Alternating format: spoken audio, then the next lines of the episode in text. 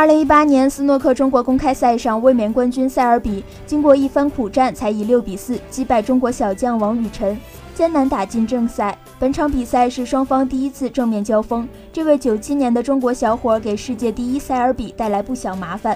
王雨晨祖籍河南开封，少小离家到广州拜师学艺。二零一三年，王雨晨爆冷以五比三战胜世界冠军乔佩里。